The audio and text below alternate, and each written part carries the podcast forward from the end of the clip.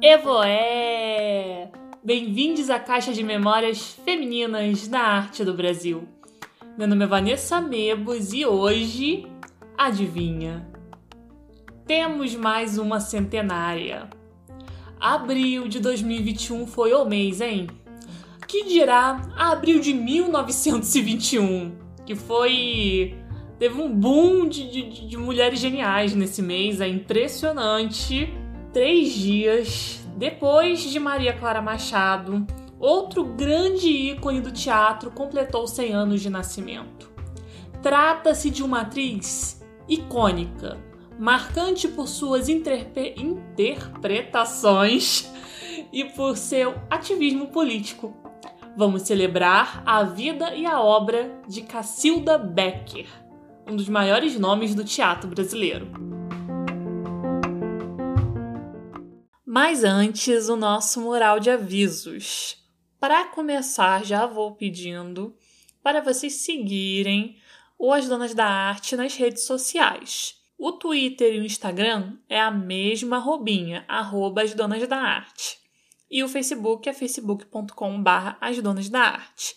Também vou pedir para vocês contribuírem para plan os planos de assinatura do PicPay. Ali vocês podem ajudar esse podcast a crescer ainda mais. picpay.me barra as donas da arte. E agora eu vou começar só a dar uma explicadinha, porque você já deve ter percebido que semana passada teve episódio e hoje está tendo episódio de novo. Este podcast continua sendo quinzenal, tá? O que acontece é que, como houve. Eu precisei adiar o episódio sobre a Maria Clara Machado, eu simplesmente coloquei uma semana depois.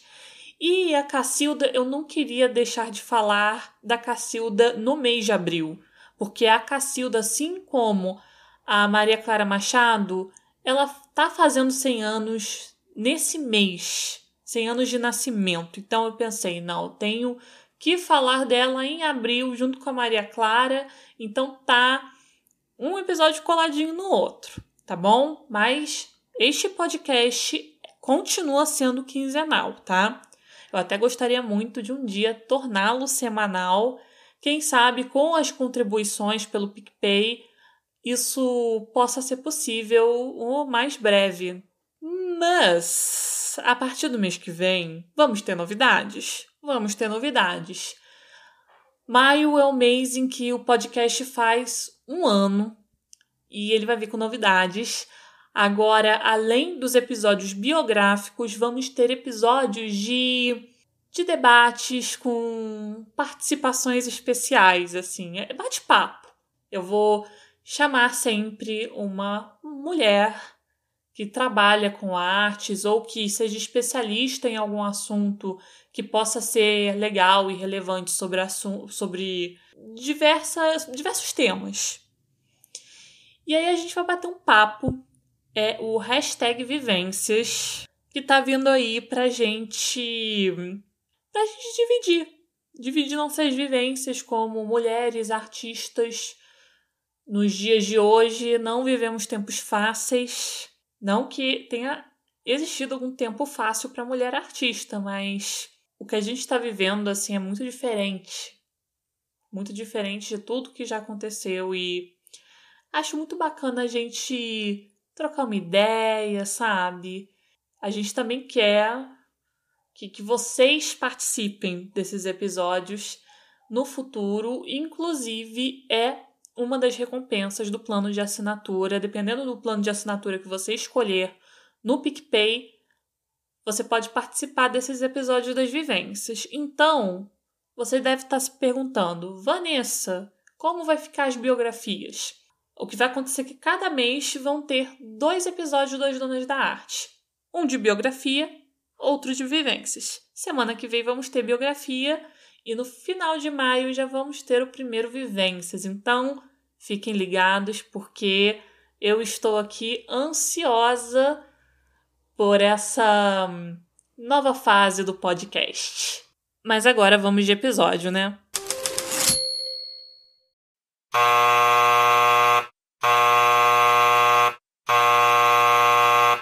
Primeiro ato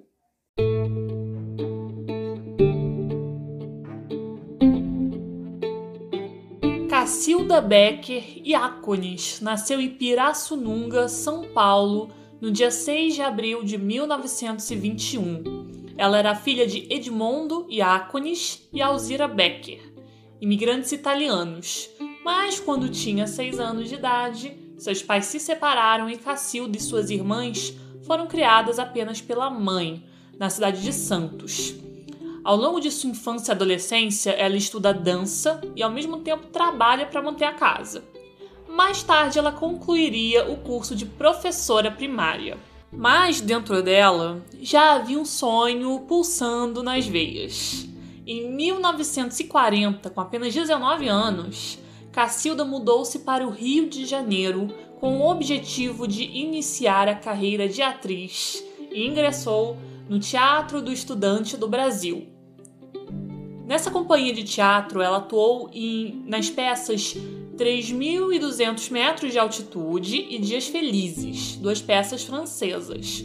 Ela também se une à companhia de comédias íntimas do ator e diretor Raoul Houdlian espero estar falando sobre o nome dele certinho, participando de uma série de espetáculos como Trio em Lá Menor do dramaturgo Raimundo Magalhães Júnior. E você vê o panorama da carreira dela e fica chocada, como ela era frenética. Era, era, ela, era ela ligada no 220 total. Vamos lá, vamos, vamos ver se a gente consegue seguir esse ritmo, hein? Em 1943, morando em São Paulo, ela trabalhou no rádio teatro, transitando entre diferentes companhias enquanto exerce outras funções ligadas à interpretação e à escrita da Rádio Tupi, Tupi e da Rádio América. Grande parte, durante grande parte da década de 40 foi isso. Olha só, ela fez parte de um grupo universitário de teatro, o GUT, fundado por Décio de Almeida Prado no ano seguinte, compõe a Companhia de Comédias de Bibi Ferreira. Daí, em 1945, volta ao Gucci, onde atua em A Farsa de Inês Pereira e do Escudeiro, do dramaturgo português Gil Vicente. Tudo isso foi em cinco anos. Deu canseira só de falar. A menina era muito frenética. Meu Deus! De volta ao Rio de Janeiro, ela trabalhou com o grupo Os Comediantes, que promoveu uma revolução no teatro brasileiro. Atuou na, na peça de Nelson Rodrigues, Vestido de Noiva, dirigida por Zembinski. Isso foi em 1946. Em 47, ela também atuou no filme Luz dos Meus Olhos, dirigido por José Carlos Burli e filmado pelos estúdios da Companhia Atlântica. Nessa produção, a Cacilda repete sua forma de atuação do teatro, só que ela propõe uma interpretação suave e natural da sua personagem Susana. Existe mesmo uma diferença entre a forma de interpretar no teatro e o cinema, e a Cacilda ela tinha esse feeling para fazer essa diferenciação. Em 1948 foi a primeira profissional contratada pelo TBC, Teatro Brasileiro de Comédia, onde permanece, permaneceria até 1955, estando presente em quase todas as montagens do período. Ela era a estrela da companhia.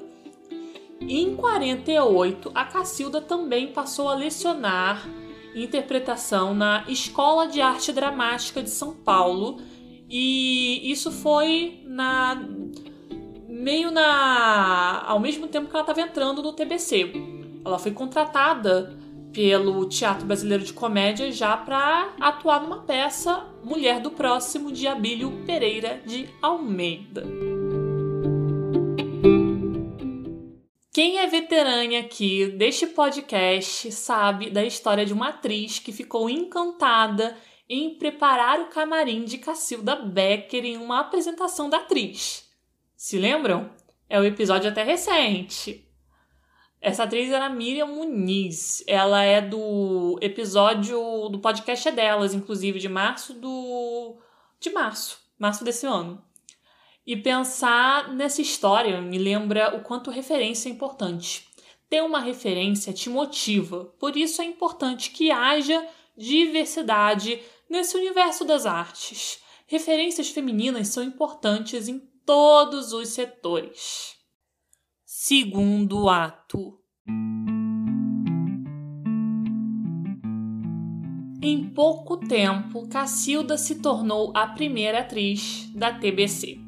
Atuou em quase todas as montagens da época, como eu já tinha dito, entre elas A Dama das Camélias, de 51, de Alexandre Dumas, Antígone, de 1952, do Sófocles, e Gata em Teto, de Zinco Quente, em 56. Essa peça é do Tennessee Williams, tem até uma versão de cinema com a Elizabeth Taylor, maravilhosa.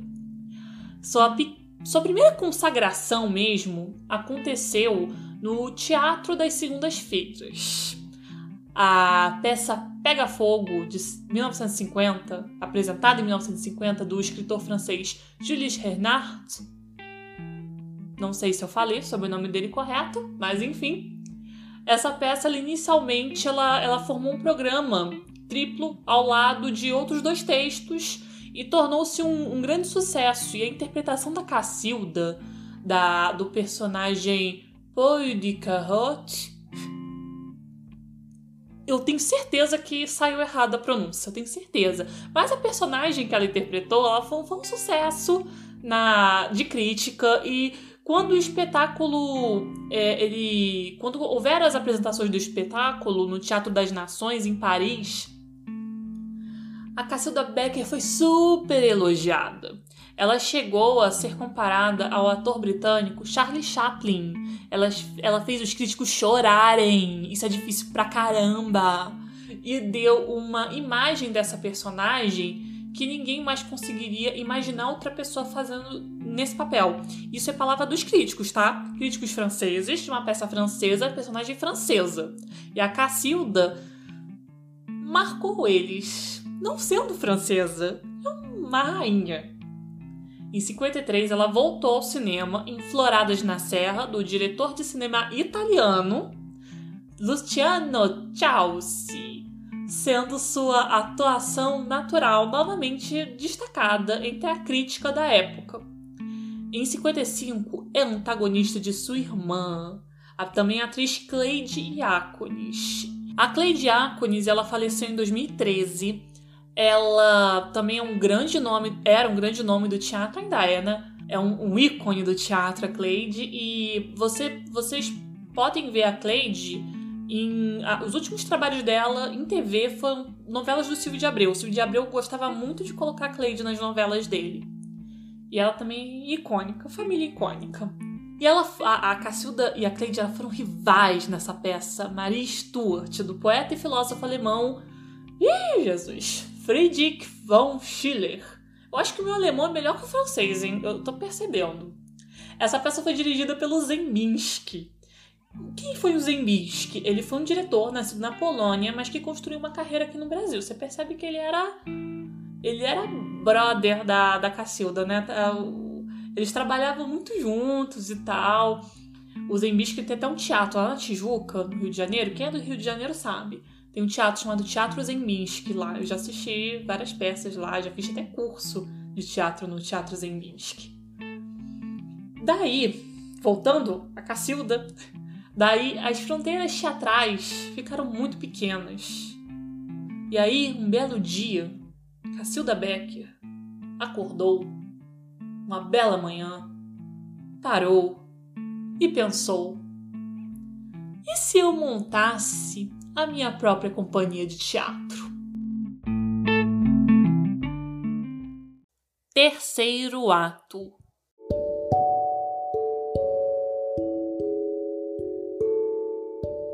Em 1957, Cacilda fundou sua própria companhia de teatro, o grupo de teatro Cacilda Becker, TCB. É engraçado, né? Porque ela era do TBC, ela fundou o TCB. Interessante. Ao lado dos atores Valmor Chagas, que era o seu marido na época, e adivinha de quem? Do Zembinski. E a irmã, com a irmã dela, né, a Cleide Acunis, claro. A primeira montagem do grupo foi Longa Jornada Noite Adentro, de 58. A peça foi em 58, né? E o autor, Eugene O'Neill. Em 60, o TCB se fixou em São Paulo.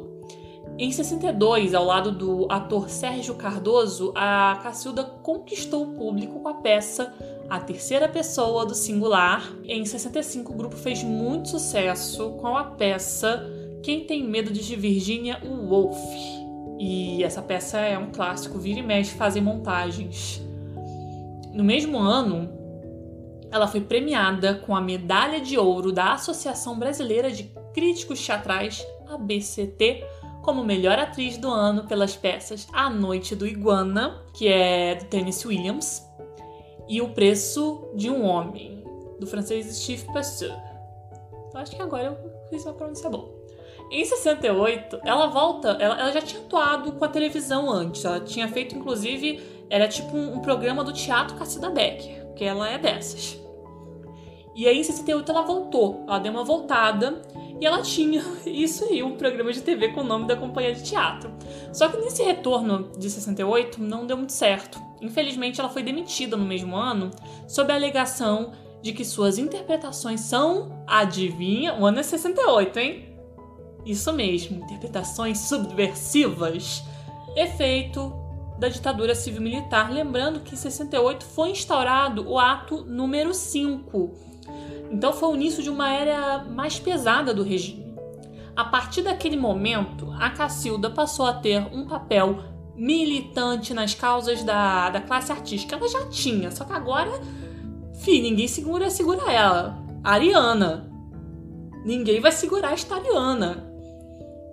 Então, ela assumiu a presidência da Comissão Estadual de Teatro de São Paulo, lugar que enfrentou repressão em defesa dos direitos dos artistas e produtores, ao lado do icônico Augusto Boal, diretor da primeira Feira Paulista de Opinião, que foi em 68.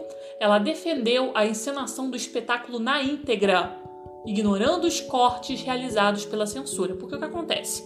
A censura entregaram lá a dramaturgia, a assessora, não, porque eu vou cortar isso, e fez o Eduardo Mão de Tesoura, né, com a, com a peça, e ela, não, vai ser na íntegra isso, caramba, vai ser na íntegra. Então ela defendeu e ela falou com tanta convicção que ela fez com que os censores, agentes federais presentes no teatro, acatarem.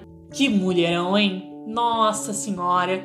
Quem ouviu o episódio da Miriam Muniz sabe que a Miriam, ela fez parte do elenco dessa peça e eu, nossa, eu fico imaginando um momento que a Miriam en encontrou a sua ídola. Nem sei se a palavra assim existe, mas agora vai existir. Encontrou sua ídola desde o início da carreira. Imagina que emoção ela lá defendendo que fosse a peça que ela tá fazendo parte, que ela tava fazendo parte, fosse exibida na íntegra Sabe? Imagina a emoção. Eu fico imaginando como teria sido a participação da Cacilda em todo o período da ditadura militar, porque infelizmente a vida dessa grande atriz foi curta. No dia 6 de maio de 1969, durante a apresentação de Esperando Godot do Samuel Beckett, onde contracenava com Valmor Chagas, que na época era ex-marido, ela sofreu um derrame cerebral. Ela sofreu um derrame cerebral no palco. Olha que triste ironia, né? Ela foi levada ao hospital, onde permaneceu em coma durante 38 dias. No entanto, veio a falecer em São Paulo no dia 14 de junho de 1969, com apenas 48 anos cai o pano. Cacilda Becker é considerada uma das maiores atrizes do teatro brasileiro. Sua atuação extrapola os palcos e chega ao rádio e à televisão, transitando entre diferentes modos de fazer e pensar a dramaturgia no Brasil. Cacilda interpretou personagens antagônicos, transitando da farsa-tragédia, do clássico ao moderno, do teatro para o cinema, e é referência até hoje de atrizes de todas as idades. Uma trajetória para ser aplaudida de pé.